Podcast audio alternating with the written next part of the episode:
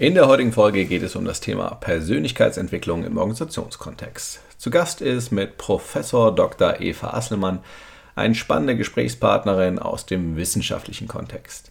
Eva ist Professorin für differenzielle und Persönlichkeitspsychologie an der HMU Potsdam und forscht dort zu den Themen Persönlichkeitsentwicklung, Gesundheitsförderung und Prävention.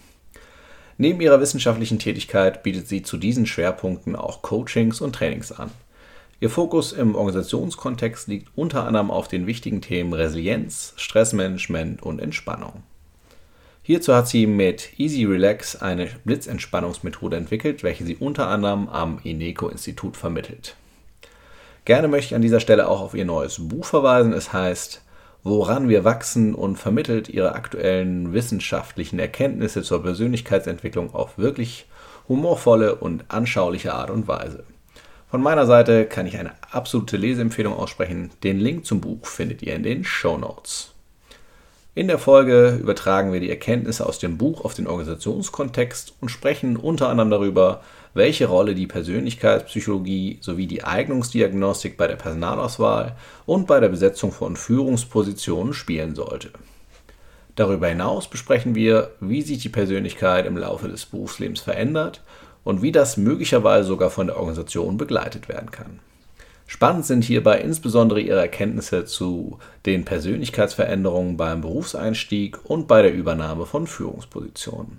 Bevor es am Ende wie immer drei hilfreiche Tipps zur Umsetzung in der eigenen Organisation gibt, gehen wir zudem noch kurz darauf ein, was sich hinter dem Phänomen Stress verbirgt und was man hiergegen sowohl auf personeller Ebene als auch im organisationalen Kontext tun kann.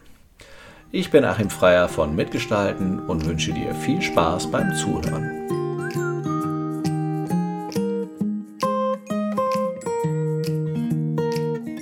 Du hörst Zufrieden arbeiten, den Podcast für Personaler und Entscheider im deutschen Mittelstand.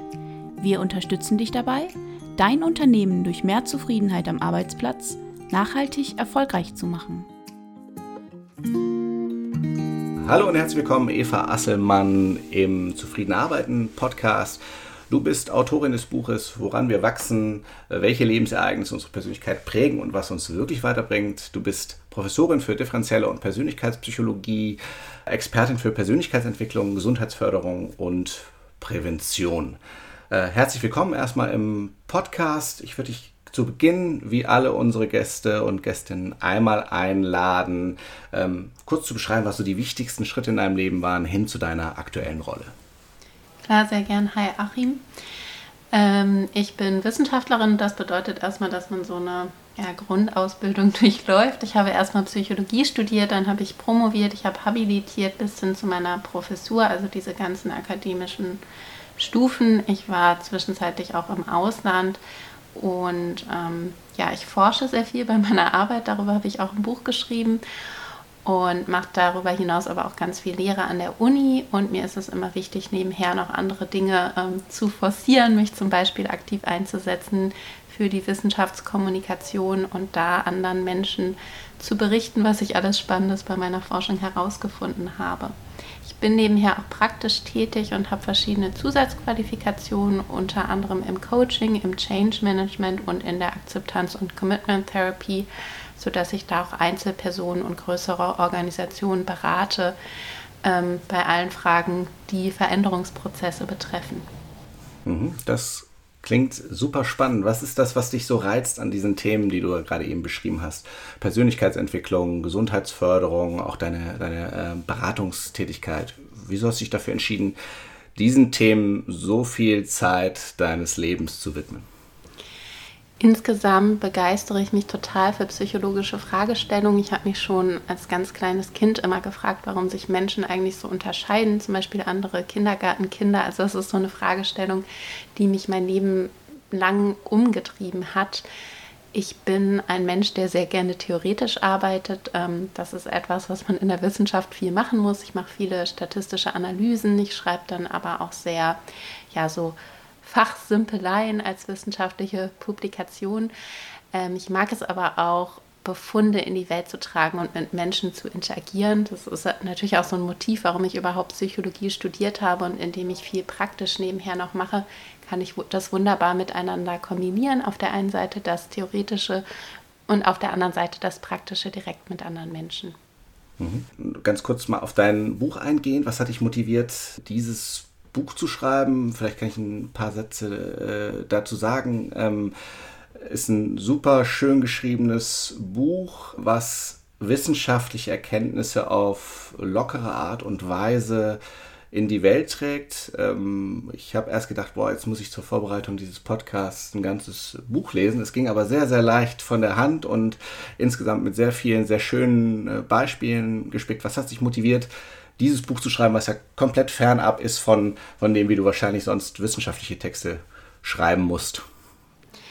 Äh, da spielen unterschiedliche Dinge mit rein. Einmal ist es so, dass ich zu Themen forsche, die für jedermann mehr oder weniger interessant sind. Ähm, ich interessiere mich zum Beispiel dafür, wie sich unsere Persönlichkeit verändert, ähm, wenn wir ein Kind bekommen, wenn eine Partnerschaft in die Brüche geht oder auch wenn wir ins Berufsleben oder auch wenn wir ins Berufsleben einsteigen, in eine Führungsposition aufsteigen, in Rente gehen und so weiter. Das sind alles so Themen, die ähm, viele Menschen betreffen und auch begeistern. Das stelle ich immer wieder fest, wenn ich anfange, zum Beispiel bei Partys über, ja, ganz kurz zu umreißen, was ich eigentlich so beruflich mache. Und ähm, ich schreibe unheimlich gern Texte. Das ist so eine Leidenschaft von mir und ich finde das ganz toll, auch mal Texte zu schreiben, die stilistisch etwas anders gestaltet sind als ähm, wissenschaftliche Publikationen. Und da war es mir wichtig, so die Kernerkenntnisse runterzubrechen, dass sie immer noch korrekt sind, aber auch leicht, locker, lustig, dass sie halt, ähm, also dass die Art des Textes äh, Lust macht, sich damit auseinanderzusetzen. Ja, und so ein Buch wollte ich schreiben, um anderen Menschen ähm, auf sehr anschauliche und kurzweilige Art und Weise nahezubringen, womit ich mich in meiner Forschung auseinandersetze. Das ist dir durchaus gelungen, kann ich sagen. Absolute Lese Leseempfehlung von, von meiner Seite. Gehen wir mal thematisch rein. Wir werden so ein bisschen versuchen, die Inhalte des Buchs auch auf den, auf den Unternehmenskontext zu übertragen.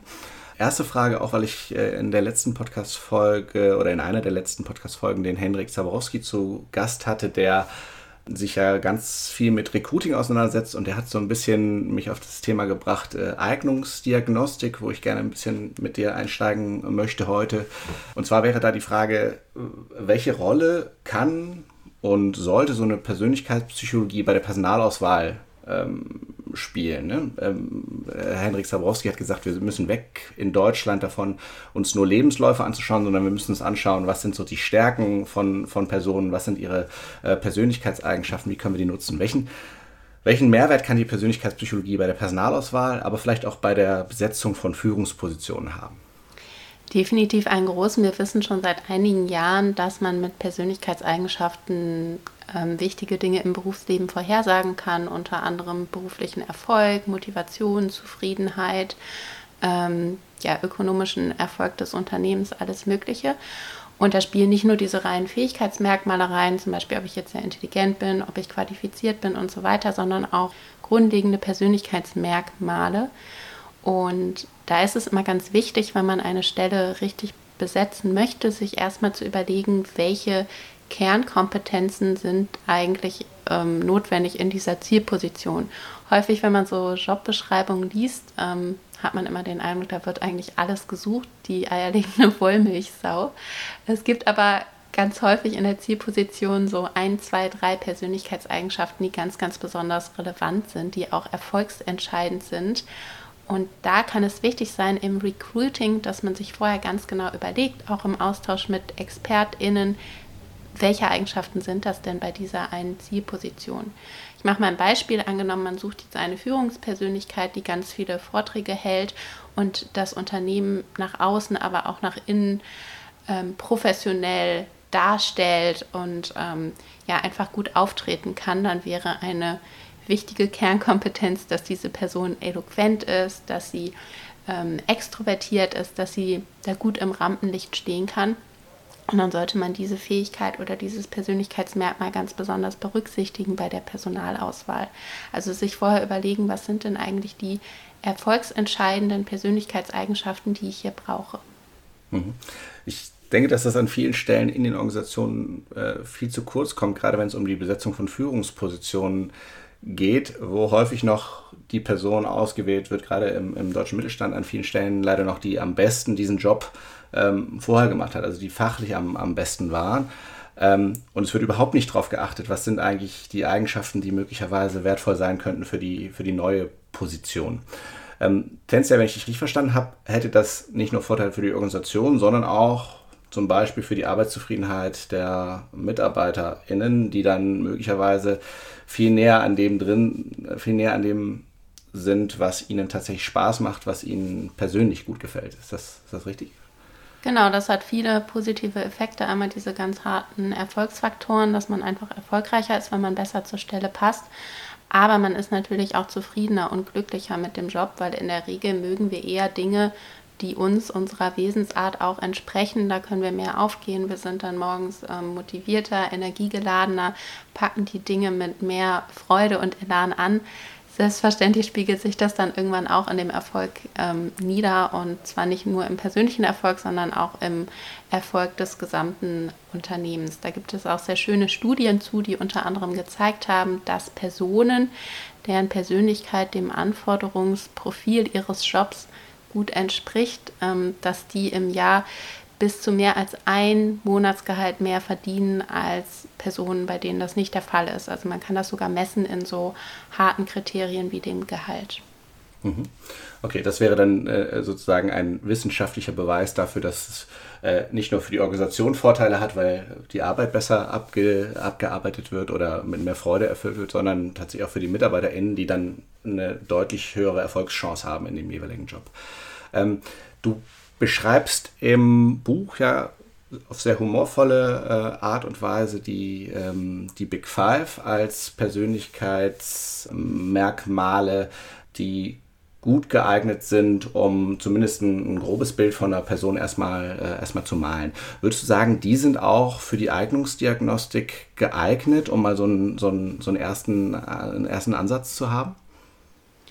Definitiv, es gibt neben den Big Five noch eine Reihe weiterer Faktoren. Man kann auch bei den Big Five bei einzelnen Dimensionen weiter reinzoomen in einzelne Facetten und ähm, ja, das dann etwas genauer erfassen. Ähm, also wichtig ist, sich zu überlegen, was braucht man denn in der Zielposition und dann mit welchen Persönlichkeitseigenschaften könnte man denn das gut abdecken und messen. Und da ist ein zweiter wichtiger Punkt, dass man da dann auch ein Messinstrument auswählt, was gut geeignet ist. Auch daran scheitert es häufig in der Praxis. Es gibt ja zum Beispiel diesen Meyer-Briggs Type Indicator, der leider wissenschaftlich kaum fundiert, beziehungsweise da wissen wir mittlerweile sehr sicher wissenschaftlich, dass der eigentlich keine Aussagekraft hat. Ähm, und da ist es einfach wichtig, Instrumente einzusetzen, wo man wissenschaftlich weiß, die sind gut und mit denen kann man dieses Merkmal valide und genau erfassen. Hm. Diskmodell wäre noch so eins, was mir, was mir so einfällt, was ebenfalls nach meinem Wissen keine wirkliche wissenschaftliche Grundlage hat, was häufig aber im Unternehmenskontext auffällt, weil es sehr, sehr leicht ist und weil es, äh, und das lieben Berater in so einer Vier-Felder-Matrix auch genau. gezeigt werden kann. Mhm. Das ist natürlich äh, immer, äh, immer schwierig dann. Du würdest sagen, ähm, Big Five, könntest du sie einmal ganz kurz er erklären oder erläutern für die Hörerinnen und Hörer, die das vielleicht noch nicht kennen? Sehr gerne. Die Big Five sind fünf grundlegende Persönlichkeitsmerkmale, mit denen man zumindest einen großen Teil an psychologischen Unterschieden zwischen Menschen ganz gut beschreiben kann. Zwar nur grob, aber umfassend. Ähm, das ist einmal die Offenheit für neue Erfahrungen. Menschen, die sehr offen sind, die befassen sich gerne mit neuen intellektuellen, kulturellen Dingen. Die gehen zum Beispiel gerne ins Theater, die befassen sich gerne mit Kunst, die reisen gerne, die probieren exotisches Essen und sind da sehr offen, wie der Name des Konstrukts schon verrät. Zweites Merkmal ist die Extraversion. Extravertierte Menschen sind gesellig, aus sich herausgehend, aktiv, häufig fröhlich und gut gelaunt. Ähm, dem steht die Introversion, Personen, die tendenziell eher introvertiert sind, die sind eher ruhig, in sich gekehrt, die brauchen auf jeden Fall auch Ruhe und Zeitraum für sich, damit sie wieder runterkommen und sich setteln können. Dritte Persönlichkeitsmerkmal ist die Verträglichkeit. Verträgliche Menschen, die legen Wert auf Harmonie, mit anderen Menschen gut zurechtzukommen. Viertes Merkmal ist die Gewissenhaftigkeit. Gewisse gewissenhafte Menschen, die sind sehr ordentlich, aufgeräumt, pünktlich, strukturiert, fleißig. All diese Merkmale, die man sich wünscht für den perfekten Mitarbeiter oder die perfekte Mitarbeiterin des Monats. Und zu guter Letzt die ähm, emotionale Stabilität, die beschreibt, wie stressresistent wir sind. Ähm, Menschen, die sehr emotional stabil sind, die lassen sich auch in stressigen Zeiten nicht aus der Ruhe bringen. Die können sehr gut umgehen mit Belastungen, mit Herausforderungen, wohingegen Menschen, die weniger emotional stabil sind, eher zu Ängsten neigen, Depressionen, Grübeln, Nervosität oder auch Unruhe. Das sind die Big Five. Mhm. Wenn du jetzt Eignungsdiagnostik betreiben würdest, um eine äh, Position zu besetzen, was würdest du zusätzlich abfragen, was würdest du zusätzlich erheben, um sozusagen das Bild zu komplettieren für, für die Punkte, die möglicherweise für eine bestimmte Stelle wichtig sind? Hm, ganz wichtig generell sind so Fähigkeitsmerkmale, die gehören nämlich auch zur Persönlichkeit, sowas wie Intelligenz, soziale, emotionale Kompetenzen, Kreativität, ähm, da würde ich auf jeden Fall reingehen, je nachdem, welche Skills da gefragt sind. Es ist wichtig, dass jemand verbal intelligent ist, numerisch intelligent, ähm, muss der gut mit anderen können und gut auftreten, auch in schwierigen Gesprächssituationen. Da kann man reinschauen. Dann so etwas wie Risikobereitschaft, das ist eng dran an der Extraversion. Das ist zum Beispiel wichtig bei Personen, die gründen, die sich selbstständig machen, die ähm, ja eine Führungsposition bekleiden wollen oder so, dass man sich auch traut, neue Wege einzuschlagen und neuartige Dinge auszuprobieren, selbst wenn die mit Risiken behaftet sind. Also da kommt es wirklich immer so ein bisschen auf die Position an und dementsprechend würde ich das dann auswählen. Hm. Du beschreibst im Buch, dass es bei fast allen Persönlichkeitsmerkmalen Vorteile haben kann, wenn man eine äh, sehr große Ausprägung des jeweils, also eine, zum Beispiel, wenn man eine sehr hohe Offenheit hat für bestimmte berufliche äh, Themen versus eine niedrige Offenheit ist dann vielleicht in anderen Themen. Ne? Also wenn, wenn äh, in anderen Jobbeschreibungen oder in anderen äh, Jobumfeldern äh, wertvoll. Die einzige Ausnahme, beziehungsweise haben wir das damals im Studium das ein oder andere Mal diskutiert, ist da dieses äh, Neurotizismus, oder du hast das eben als emotionale Stabilität beschrieben. Ähm, und du beschreibst auch im Buch, was so die Nachteile sind, die äh, Personen, die nicht so äh, emotional stabil sind, äh, mit sich bringen. Ne? Für jobrelevante Punkte, die du benennst, ist, äh, mhm. Personen sind häufiger krank, neigen zu ungesundem Verhalten bei, äh, bei Stresssituationen, neigen zu häufigeren Job Wechseln, äh, Anfälligkeit für Depressionen sind höher, all diese, diese Themen, wo eine, wo eine Organisation erstmal sagen würde, äh, bitte bleib mir weg damit. Gibt es auch bei der emotionalen Stabilität sozusagen die Kehrseite, also ein, äh, ein Umfeld, in dem das auch mhm. von Vorteil ist, wenn die emotionale Stabilität auf einem eher niedrigeren Niveau ist? Oder ist das sozusagen mhm. das, mhm. das böse Kind? Ja, teils, teils. Also es gibt schon auch positive Aspekte. Zum Beispiel, wenn ich sehr, sehr ängstlich bin, sehr vorsichtig, dann erkenne ich möglicherweise Risiken auch rechtzeitig, dass ich mich dann rückversichere, dass ich da sehr sorgfältig agiere oder schon frühzeitig erkenne, wenn irgendwo Gefahren lauern. Das könnte jetzt ein Vorteil sein. Generell ist es aber schon so, dass der Neurotizismus oder auch die emotionale Instabilität sehr eng verbändelt ist, auch mit ähm, psychischen Problemen, mit Belastungen. Wir wissen auch, gesamtgesellschaftlich kann man da, also konnte man ausmachen, dass ein hohes Ausmaß an Neurotizismus ähm, auch mit hohen gesellschaftlichen und ähm, ja, Kosten auf Seiten des Arbeitgebers ähm, zusammenhängen. Und da wäre es wichtig, ähm, Personen, die emotional sehr instabil sind, denen auch zu helfen, dass sie etwas äh, emotional stabiler werden, gerade wenn das sehr extrem ausgeprägt ist, weil das kann dann auch für die einzelne Person sehr belastend und beeinträchtigend sein. Mhm. Da sind wir im Prinzip schon, schon im, im, im nächsten Themenfeld. Ne? Du sagst gerade, dass man diese Person möglicherweise unterstützen muss, eine etwas äh, größere emotionale Stabilität zu erreichen. Ähm, da wäre die Frage, wie stabil sind eigentlich solche Persönlichkeitsmerkmale und können sie verändert werden? Du hast das ja im Prinzip mhm. gerade schon angedeutet. Geht also. ähm, wie kann man das anstellen? Mhm. Was braucht man dafür? Persönlichkeit ist per se definiert als etwas mittelfristig Stabiles. Also wir gehen davon aus, dass etwas nur ein Persönlichkeitsmerkmal sein kann, wenn es ähm, mittelfristig stabil ist mache mal ein Beispiel, was zum Beispiel kein ähm, Persönlichkeitsmerkmal ist, ist so eine momentäre Stimmung, weil die kann ja schwanken, dass ich heute gut, morgen schlecht gut drauf bin. Ähm, Und es kann ja auch sein, dass ich jetzt gerade besonders viel spreche in dieser Situation, was ein typisches Beispiel ist für Extraversion, aber in anderen Situationen eben nicht. Deswegen muss man Menschen erstmal über längere Zeiträume in verschiedenen Situationen beobachten, um überhaupt festzustellen, ob sie dieses mittelfristig stabile Merkmal aufweisen, was sich dann systematisch in verschiedenen Situationen zu unterschiedlichen Zeitpunkten niederschlägt. Wir wissen aber durchaus, dass sich die Persönlichkeit ein Leben lang verändern kann. Das ist ähm, sehr erfreulich, denn lange Zeit ging man davon aus, dass sich die Persönlichkeit entwickelt in der Kindheit, im Jugendalter und irgendwann mit 18, 19, 20 sind wir dann quasi ausgereift, ähnlich wie das Körperwachstum, was ja dann auch abgeschlossen ist. Ähm, ja, wir wissen aber wirklich schon seit einigen Jahren, dass man sich ein Leben lang persönlichkeitstechnisch weiter verändert, zum Beispiel im jungen Erwachsenenalter, wo man ja auch ins Berufsleben einsteigt oder dann später nochmal im höheren Alter, wenn man zum Beispiel in Rente geht. Also ähm, Veränderung passiert ein Leben lang und man kann es wahrscheinlich auch selbst aktiv anstoßen, indem man sich zum Beispiel aktiv neue Herausforderungen, neuartige Situationen sucht, in denen man dann neue ähm, ja, Skills auch einsetzen muss und an denen man letzten Endes wachsen kann. Mhm. Das heißt, rein theoretisch würdest du sagen, man kann sich selbst Ziele setzen. Ich möchte zum Beispiel ähm, einen höheren Wert erreichen bei Extraversion und man setzt sich dann bewusst entsprechenden Situationen aus, in denen Extraversion gefordert ist. Genau, ja, das sind so typische Ansatzpunkte von Studien. Dieses Forschungsfeld ist noch relativ jung, sodass wir da gar nicht so viel zu wissen.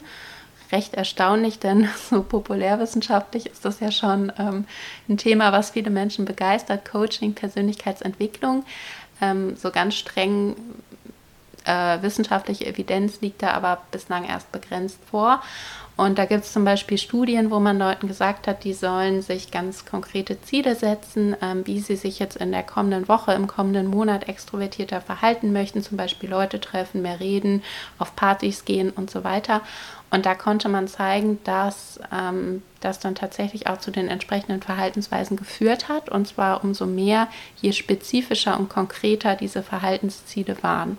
Also nicht sich vornehmen, ich werde jetzt einfach mal geselliger, sondern ganz konkret überlegen, was genau möchte ich denn machen in den kommenden drei Tagen, in der kommenden Woche, ähm, welche genauen Verhaltensweisen möchte ich da an den Tag legen gibt aber bislang kaum Studien dazu, die sich angeschaut haben, ob sich das Ganze dann langfristig in der Persönlichkeit manifestiert. Also ob zum Beispiel solche kurzen Coaching-Interventionen dazu führen, dass jemand nach drei Monaten, nach sechs Monaten, nach einem Jahr immer noch extrovertierter ist, als er vorher einmal war. Da brauchen wir noch mehr Studien, um das besser verstehen zu können. Hm. Das heißt, es könnte rein theoretisch noch sein, dass man es dann schafft, für einen gewissen Zeitraum, in dem man aktiv daran arbeitet, ähm, da auch in, eine, in, eine höhere, in einen höheren Score zu kommen, wenn ich es mal so ausdrucken möchte, bei, zum Beispiel beim Thema Extraversion. Aber es kann auch sein, dass man wenn man es dann nicht mehr so fokussiert betrachtet, dass man dann äh, sich langsam wieder zurückentwickelt. Das ist einfach wissenschaftlich noch nicht ganz, äh, noch nicht ganz erwiesen. Genau, wir wissen das natürlich aus anderen Bereichen, etwa so dieser Gewohnheitsforschung. Wir kennen das auch alle selber bei den Neujahrsvorsätzen. Man macht es dann zwei, drei Wochen, aber dann lässt man es doch wieder laufen und irgendwann geht man genauso oft ins Fitnessstudio, wie man es vorher auch schon getan hat. Und da weiß man aus der Gewohnheitsforschung, dass es schon so etwa sechs bis neun Wochen braucht, bis sich eine neue Gewohnheit wirklich eingeschliffen hat. Und ganz ähnlich könnte es auch sein mit der Persönlichkeit. Man sollte sich aber, denke ich, vorher auch überlegen, warum genau möchte ich mich eigentlich verändern. Viele Menschen haben so eine Idealpersönlichkeit vor Augen, der sie gerne entsprechen möchten, einfach weil sie glauben, dann sind sie irgendwie beliebter, erfolgreicher, bessere Menschen. Ähm, da rate ich immer ein bisschen zur Vorsicht und empfehle immer, sich mal zu überlegen, welche Stärken bringt denn meine aktuelle Persönlichkeit schon mit sich. Wenn ich zum Beispiel sehr introvertiert bin, dann hat das auch sehr, sehr viele positive Seiten, die man vorschnell übersieht und ähm, ja, da denke ich, ist es nicht immer günstig, sich vorzunehmen, ich muss jetzt unbedingt extrovertierter werden, um so einem Ideal zu entsprechen. Hm. Wenn wir davon ausgehen, dass so eine Persönlichkeitsentwicklung möglich ist, ist dann nicht die große Gefahr, wenn wir das als Eignungsdiagnostik-Tool einsetzen, dass wir dann sozusagen Leute in eine Schublade stecken, zum Beispiel sagen, okay, die ist äh, relativ introvertiert, die Person, ähm, da werden wir niemals eine Führungsaufgabe zuordnen. Ist das nicht eine, eine, Gefahr, wenn wir davon ausgehen, dass diese Person möglicherweise mhm. äh, eine entsprechende Entwicklung durchlaufen könnte? Ähm, bei einer guten Eignungsdiagnostik, da misst man ja nicht einzelne Merkmale, sondern man macht sich ein sehr umfassendes Bild, zum Beispiel im Assessment Center, wo man dann über ganz viele unterschiedliche Aufgaben äh, und Tools hinweg verschiedene erfolgsrelevante Merkmale erfasst. Und dann macht man sich allgemein so ein Bild. Und wenn man da jetzt zum Beispiel herausfindet, Person XY ähm, hat ein unheimliches Potenzial, punktet auf so vielen Ebenen, aber leider ist sie extrem introvertiert, obwohl sie eigentlich extrovertierter sein müsste, dann kann man sich da ja überlegen, ähm, gehen wir davon aus, dass wir diese Person entsprechend noch fördern und entwickeln können. Also ähm, wichtig ist es immer, einzelne Merkmale nicht isoliert zu betrachten, sondern in der Gesamtschau und sich da natürlich auch zu überlegen, ist es plausibel, dass man bei dieser Person gewisse Potenziale noch weiterentwickeln kann. Mhm. Wenn wir, wir nochmal auf dein Buch eingehen und auf diese Persönlichkeitsentwicklung, ähm, du, du schreibst da, dass die Persönlichkeitsentwicklung oder die Veränderung der Persönlichkeit größer ist in dem Moment, in dem man ins Berufsleben eintritt, als bei der Geburt des ersten Kindes. Das ist erstmal ein spannendes, spannender Befund. Ich glaube, jeden, den man, den man auf der Straße fragen würde, der würde erstmal sagen, es ist die Geburt des ersten Kindes. Ich habe tatsächlich in meinem Umfeld, als ich das gelesen habe, mal mich umgehört und tatsächlich die meisten haben gesagt, die Geburt des ersten Kindes, weil es äh, eine ganz andere Verantwortung mit sich bringt und, und äh, so weiter. Habt ihr eine Idee, was, da, was dahinter steckt und wie, wie stark ist der Unterschied? Du hast es ja gerade schon gesagt, das ist an für sich ein sehr erstaunlicher Befund, mit dem wir aber nicht alleine darstellen, an, mit dem wir aber nicht alleine dastehen. Andere Studien haben da ähnliches herausgefunden. Und natürlich haben wir uns auch die Frage gestellt, woran kann das denn liegen? Unsere Hypothese ist da, dass man im Berufsleben klareres Feedback bekommt. Also wenn ich jetzt ins Berufsleben einsteige, dann bin ich Arbeitnehmerin und nicht mehr Studentin und dann muss ich da morgens pünktlich erscheinen, ich muss mich ordentlich anziehen, ich muss freundlich zuvorkommend sein gegenüber Kolleginnen, Vorgesetzten, muss meine Aufgaben machen und so weiter und so fort. Und wenn ich da irgendwann anfange zu schludern, gar nicht mehr komme oder immer unpünktlich bin oder im Schlafanzug da scheine, dann ist da garantiert jemand, der mir das feedbackt und mir sagt, du pass mal auf, so geht das nicht. Ähm, stattdessen solltest du dich so und so und so verhalten. Also es gibt im beruflichen in der Regel ähm, eine klare Feedback-Kultur die wir im Privaten in dieser Form nicht so haben. Ähm, da kann es zwar sein, ja, dass einem irgendwie jemand mal so ein paar Erziehungstipps rüberbrät, ob ihr es gefragt oder ungefragt, oder dass man sich mit dem Partner oder der Partnerin in die Wolle kriegt, ähm, weil es zu Hause irgendwie nicht so rund läuft. Aber da haben wir nicht so diese professionellen, klaren Feedback-Kulturen, die wir aus dem Beruflichen kennen. Und da ist unsere Hypothese, dass das mit ein Grund sein könnte, warum wir stärkere Veränderungen finden bei beruflichen Erfahrungen versus privaten Ereignissen. Hm ist, ist äh, spannend. Vielleicht wäre da das Appell ja auch, sich zu überlegen, kann man stärkere Feedback-Situationen auch im privaten Umfeld äh, mhm einbinden. Die Frage ist nur, was macht das dann mit der Beziehung am Ende des Tages, wenn es dann so äh, wöchentliches Feedback gibt? Ja, auch da kann man ja ansetzen. Also das gibt es ja schon zum Beispiel für frisch gebackene Eltern, so Kommunikationstrainings. Da ist das immer ein ganz wichtiger Baustein, ähm, auch zu lernen, wie können wir denn wertschätzend miteinander kommunizieren und uns auf eine angemessene Art und Weise Feedback geben, weil das einfach ganz wichtig ist. Also es sind diese Kommunikationstrainings, die es prinzipiell auch schon gibt. Hm was, was ja spannend ist bei dem Unterschied, wenn wir davon ausgehen, dass die Persönlichkeitsentwicklung größer ist im, im Berufseinstieg, ist ja, dass die, dieser Prozess, wir werden Eltern, man bekommt ein Kind, wird ja extrem stark begleitet. Man kriegt eine Hebamme an, den, an, an die Hand, man macht so einen Geburtsvorbereitungskurs, in dem es auch äh, mit darum geht, äh, wie äh, gehen wir nachher mit der neuen Situation um. Also da kriegt man eine ganz starke Begleitung, die ja sogar äh, krankenkassenseitig unterstützt wird, versus dem mm, vermeintlich mm, größeren mm, Thema, dem äh, Berufseinstieg, der ja tendenziell eher bedingt begleitet wird. Würdest du sagen, das wäre eine Aufgabe von Organisationen, die sich mehr zu Herzen nehmen sollten, die, die Menschen dabei zu begleiten, den Berufseinstieg gelingend zu gestalten?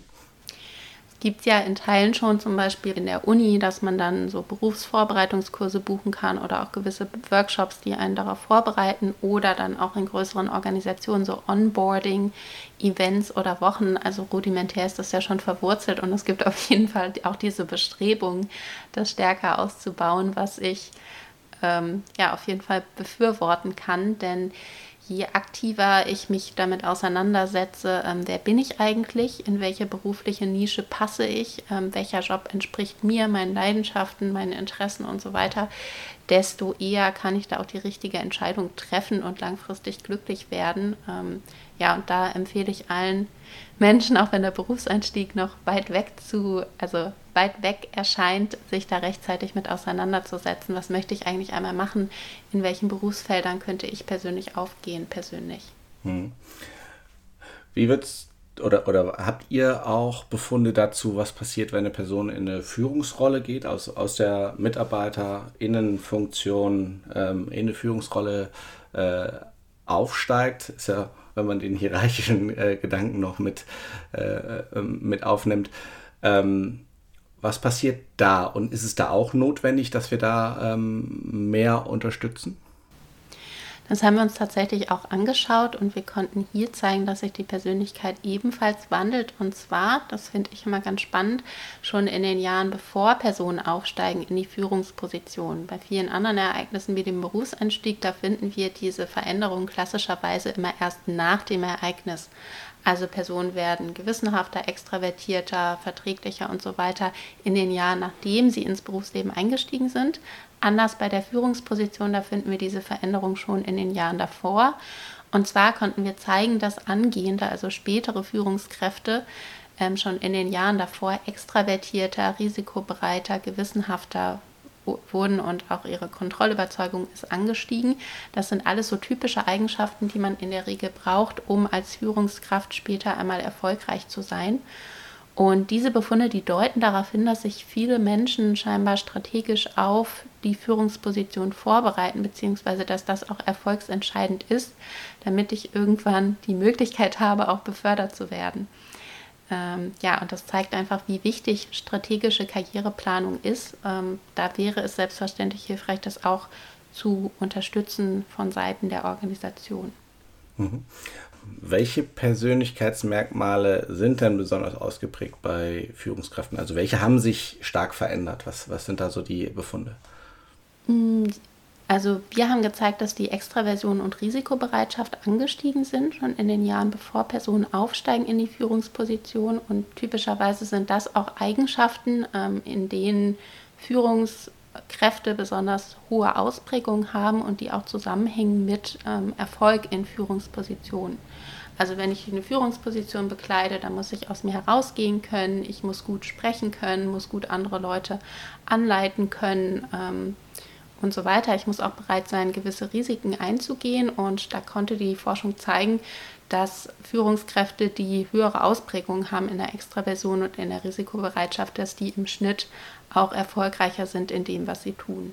Insofern macht das theoretisch sehr viel Sinn, dass wir auch zeigen konnten, angehende Führungskräfte werden schon extrovertierter und risikobereiter in den Jahren, bevor sie überhaupt in die Chefetage aufsteigen. Mhm. Das ist spannend. Die Frage ist, kann das forciert werden von externer Seite. Ne? Es gibt ja in, in vielen Organisationen gibt es ja, ähm, äh, sag ich mal, so eine Art Karriereplanung, wo man mhm, auch sagt, mhm, mhm. das ist eine Person, die möchten wir gerne in eine Führungsrolle befördern. Mhm. Also zum einen ist da wieder Eignungsdiagnostik notwendig, ne, um das überhaupt zu erkennen, was hat sie für oder bringt sie Merkmale mit, die nachher wertvoll sein könnten in ihrer, genau, in ihrer genau, Führungsrolle. Ja. Ja, einmal das, dass man quasi sich anschaut bei der Person, wie ist denn das Profil, also was ist schon sehr gut ausgeprägt, wo gibt es vielleicht noch ähm, Punkte, wo man weiter dran arbeiten könnte, wo es noch Nachholbedarf gibt. Und da kann man jemanden selbstverständlich dabei begleiten. Ich denke, es ist wichtig, ganz am Anfang auch erstmal darüber aufzuklären, was sind denn überhaupt so Persönlichkeitsmerkmale, die am Ende erfolgsentscheidend sind. Denn wenn man nicht gerade Psychologin ist, da macht man sich da nicht so viel Gedanken drüber, wie wichtig ist das denn jetzt, dass ich extrovertiert bin oder so.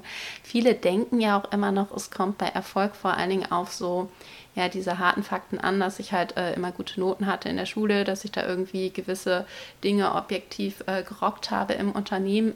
Diese Soft Skills, die ja häufig so verniedlicht werden, die sind aber ganz, ganz entscheidend, dass ich mich in ähm, Verhandlungen entsprechend durchsetzen kann, dass ich selbstbewusst auftrete, ähm, charmant bin, dass ich ähm, offen und proaktiv networke, all solche Kompetenzen.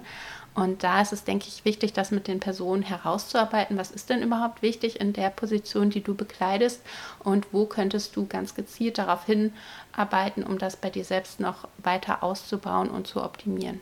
Mhm. Kann dieser Prozess extern begleitet werden durch die Personalentwicklung? Und welche Rolle spielt sozusagen die Eigenmotivation eine Rolle? Ich, ich stelle mir dieses, dieses klassische Thema beim Coaching ist ja, tendenziell kann eine Person nicht gecoacht werden, wenn sie nicht selbst möchte. Ne? Also wenn sie nicht den eigenen Wunsch hat, dass eine Veränderung eintritt. Ansonsten ist es selten erfolgreich, würde ich jetzt mal einfach relativ pauschal sagen, kann auch anders äh, laufen, aber das äh, würde ich jetzt mal so plakativ mal in den, in den Raum stellen. Würdest du sagen, das ist da auch eine, ähm, eine, eine Situation, die da sein muss, also eine gewisse Eigenmotivation? Mhm.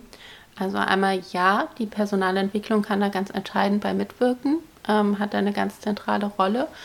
Und zweitens ebenfalls ja, die Eigenmotivation ist immer wichtig. Ich denke in diesem Bereich aber gar nicht so kritisch, weil ja viele Menschen, die auf der Schwelle zur Führungsposition stehen, ohnehin ähm, auch eine gewisse Karriereambition haben und sich dann in der Regel auch darüber freuen, wenn da jemand ist, der sie ganz persönlich ähm, berät und unterstützt. Ähm, gibt andere Bereiche in der Psychologie, wo die Eigenmotivation ein größeres Problem darstellt.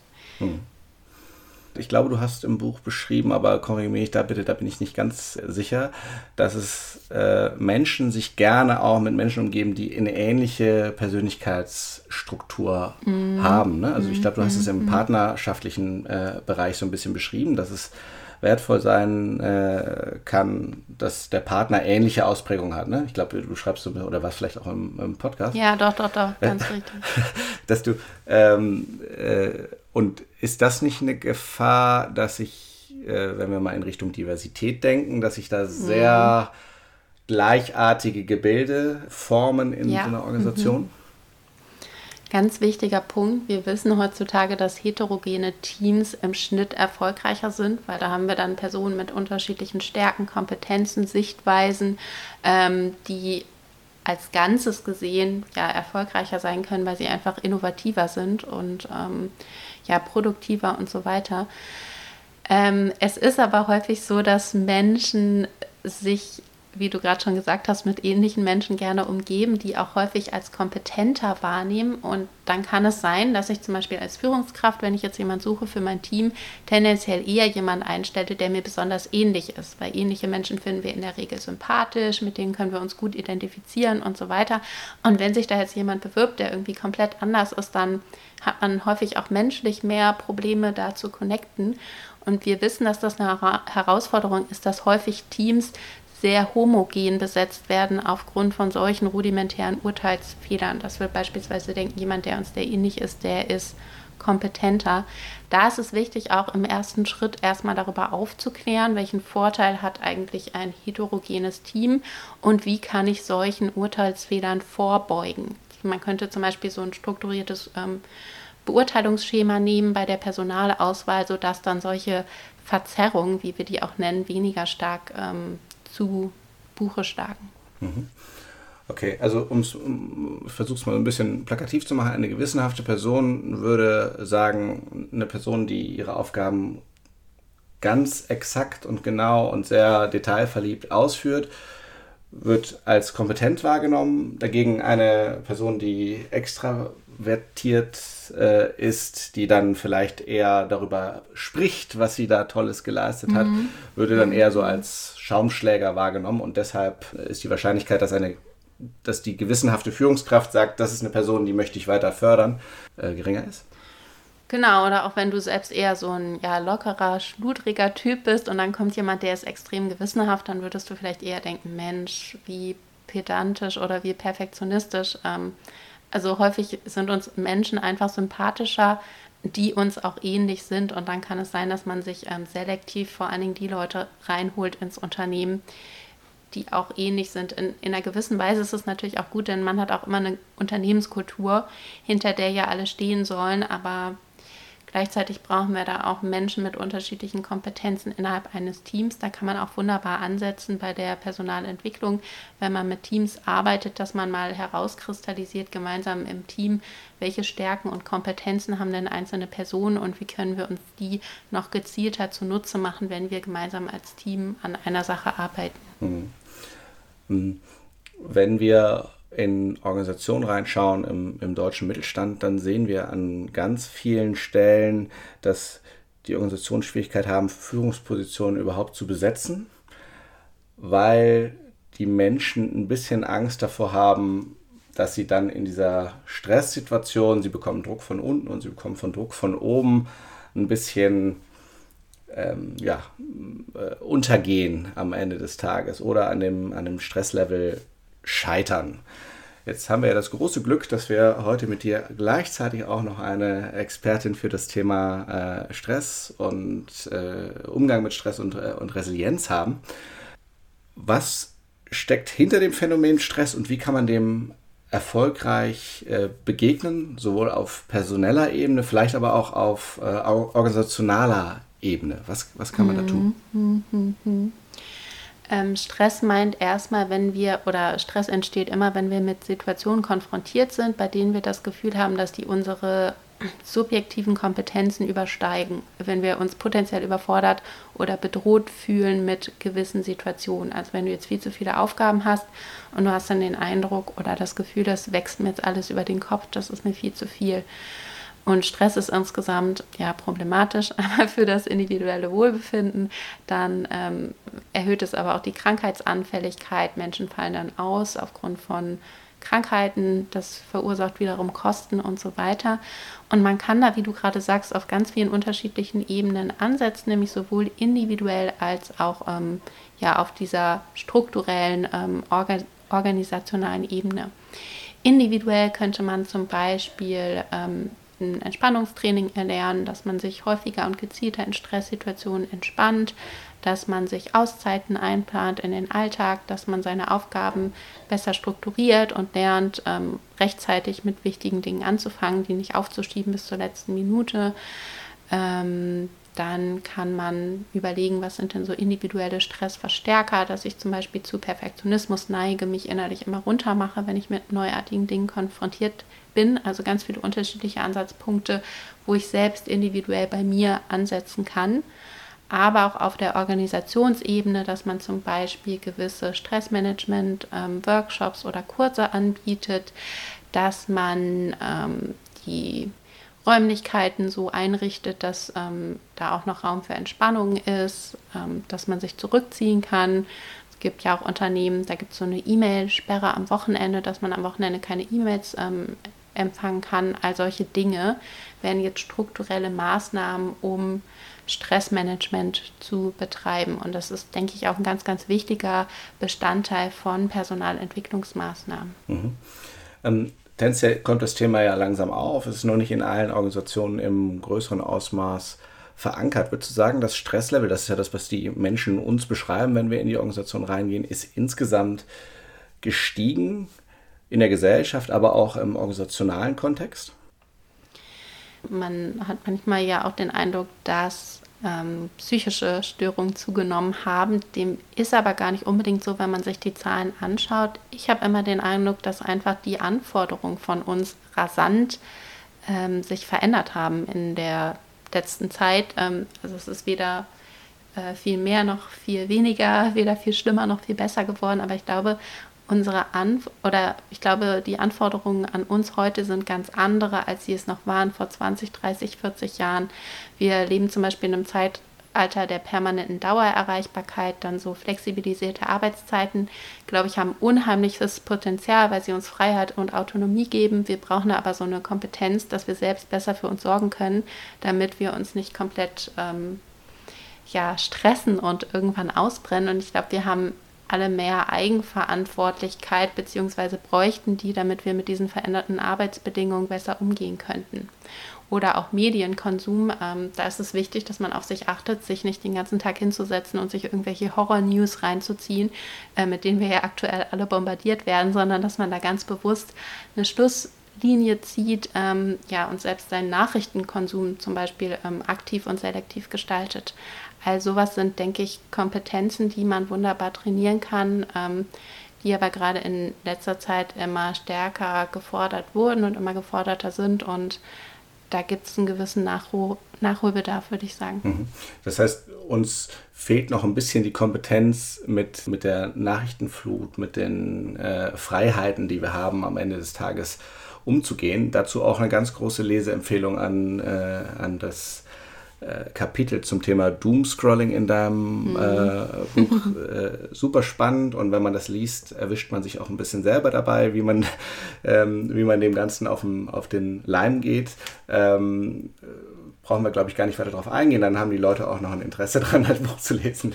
Ähm, ich, ich, hätte, ich hätte noch eine Anschlussfrage dazu und zwar ist es so, dass äh, wenn wir körperlich uns überlastet haben. Wir haben Gartenarbeit gemacht, uns tut der Rücken weh. Wir waren äh, 20 Kilometer laufen, wir haben Muskelkater und für uns ist ganz klar, wir machen danach eine Pause. Warum gelingt uns das bei diesen körperlichen Themen deutlich besser als bei Stress oder bei psychischen Belastungssituationen? Mhm, mhm. Diese, ja, dieses Bewusstsein für psychisches Wohlbefinden ist ja eine recht neue Sache das, glaube ich, bei vielen Menschen einfach noch nicht so ausgeprägt ist wie für das körperliche Wohlbefinden. Also bei der körperlichen Gesundheit, ähm, das nehmen wir irgendwie tendenziell alles ernster, aber beim psychischen kann man das sehr schnell so abtun als so ein Wehwehchen. Ja, ja, du bist depressiv, dann streng dich mal mehr an oder du bist gestresst, ja, dann reiß dich jetzt mal ein bisschen am Riemen. Man kann das also sehr schnell so abtun. Ähm, ja, ich glaube, das ist einfach noch, weil viele so ein bisschen noch verhaftet sind in dieser alten Schule und sich da auch nie so intensiv mit auseinandergesetzt haben. Was bedeutet eigentlich äh, ja, psychisches Wohlbefinden? Wie kann ich das fördern? Warum ist es so wichtig, Selbstfürsorge im Alltag aktiv zu leben? Und ja, ich glaube, dieser, Gewusst dieser Bewusstseinswandel, der ist einfach noch nicht abgeschlossen, aber da hat sich erfreulicherweise in den letzten Jahren schon sehr viel getan und ich hoffe, da wird sich noch ganz viel tun, sodass ähm, es irgendwann mehr Menschen gibt, die erkennen, dass psychische Gesundheit genauso wichtig ist wie körperliche Gesundheit auch. Hm. Ähm, es scheint sich ja was zu entwickeln, hast du ja gerade schon, schon beschrieben. Zumindest sprießen die Resilienztrainer äh, wie die Pilze aus der Erde an der einen oder anderen äh, Stelle. Würdest du sagen, das, was da angeboten wird, geht viel ja in Richtung Achtsamkeitsmethoden, ähm, Übungen bis hin zu Selbstfindungsthemen. Würdest du sagen, das sind das wird eine, eine Grundkompetenz in der Zukunft sein, um äh, für sich persönlich mit dem, mit dem Stress umzugehen. Brauchen wir das vielleicht sogar in der, in der frühkindlichen Bildung, dass wir uns in diese mhm. Richtung entwickeln? Ja, es wird ja teilweise auch schon gemacht, ähm, schon im Kindergarten, in der Grundschule, dann aber auch in der weiterführenden Schule, dass man das einbettet in den Unterricht und Menschen ganz gezielt Strategien und Maßnahmen an die Hand gibt. Wie kann ich denn umgehen mit Stress, mit Herausforderungen, das Ganze altersgerecht, zum Beispiel mit Liebeskummer, wenn ich eine schlechte Note geschrieben habe, wenn ich mich mit den Eltern oder den Freunden gestritten habe. Ich denke, das sind wirklich äh, rudimentäre Lebenskompetenzen, die ähm, häufig als so eine Sache angesehen wurden, die ins Private gehören. Ich denke aber, ja, gesamtgesellschaftlich, da entsteht Leiden und es entstehen ja auch Kosten, wenn es Menschen nicht gut geht. Äh, und wenn wir da frühzeitig ansetzen, um Menschen diese Kompetenzen mit auf den Weg zu geben, dann denke ich, ähm, tun wir da sehr viel für deren Lebensglück, aber auch für unsere Gesellschaft als Ganzes. Hm. Und im organisationalen Kontext sind ja die Kosten enorm, wenn Personen aus äh, Gründen von Ganz Burnout genau. und sonstigen ähm, aus, ausfallen sollten. Mhm. mhm. Ähm, ja. Haben diese Themen, diese Achtsamkeitsübungen und so weiter, gibt es da wissenschaftliche Erkenntnisse zu? Ist das tatsächlich, ist das tatsächlich wertvoll? Kann man das messen, was da passiert? Also kann man Resilienz messen und äh, den, die Stressresistenz von Menschen? Also Resilienz ist ein sehr komplexes Konstrukt, wo ganz, ganz viele unterschiedliche Kompetenzen reinspielen. Auch Stressmanagement kann man auf ganz vielen unterschiedlichen Ebenen betreiben. Es gibt viele Stellschrauben, an denen man da drehen kann so Dinge wie Achtsamkeitstrainings und so, die sind auf jeden Fall ähm, hilfreich. Achtsamkeit ist eine ganz wichtige ähm, Fähigkeit, die man ausbauen kann, die dann auch dazu führen kann, dass sich das Wohlbefinden erhöht.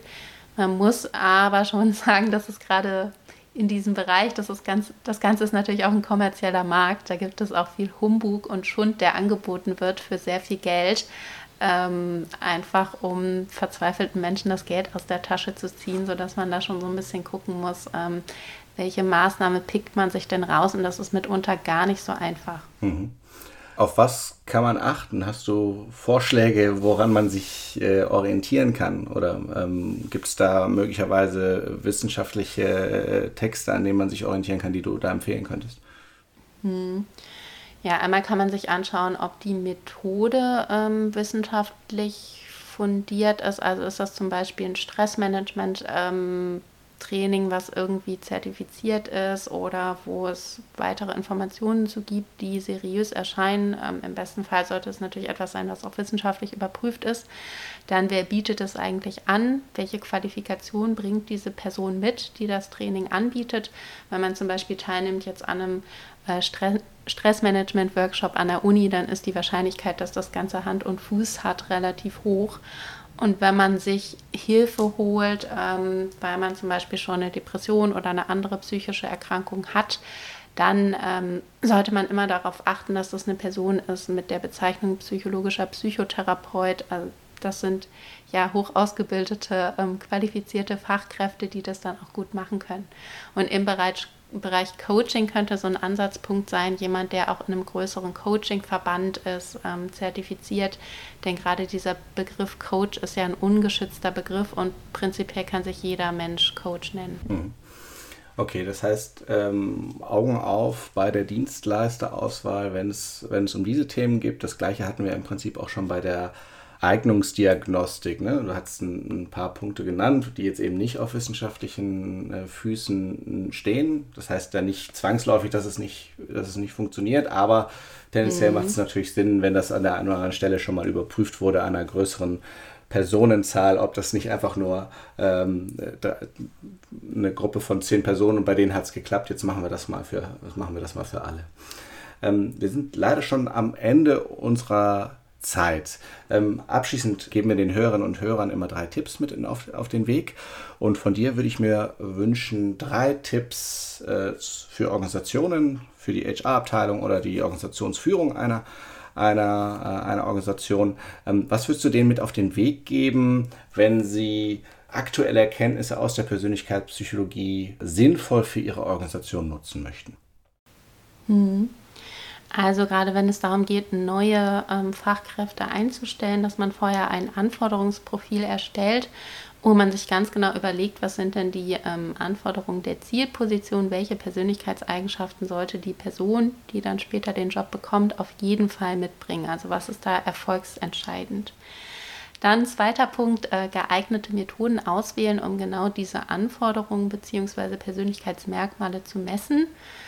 Und der dritte Punkt, ähm, ja, verschiedene Merkmale und Kompetenzen in der Gesamtschau betrachten bei der Personalauswahl, beziehungsweise dann auch, wenn jemand eingestellt wurde, diese Person weiterhin begleiten und die weitere Entwicklung innerhalb der Organisation optimal fördern und unterstützen, äh, auch im Hinblick auf zukünftige Führungsaufgaben, die da auf diese Person noch zukommen. Vielen Dank, Eva, für die spannenden Einblicke. Es hat viel Spaß gemacht. Ich hoffe, wir bleiben in Kontakt und wünsche dir noch einen Tag. Das war Zufrieden arbeiten. Wenn dir der Podcast gefallen hat, freuen wir uns sehr über eine 5-Sterne-Bewertung. Darüber hinaus sind wir offen für Kritik, Kommentare und Anregungen. Schick uns hierzu doch einfach eine Mail an podcast.consulimus.de. Am meisten aber freuen wir uns über eine persönliche Weiterempfehlung und wenn du auch bei der nächsten Folge wieder einschaltest.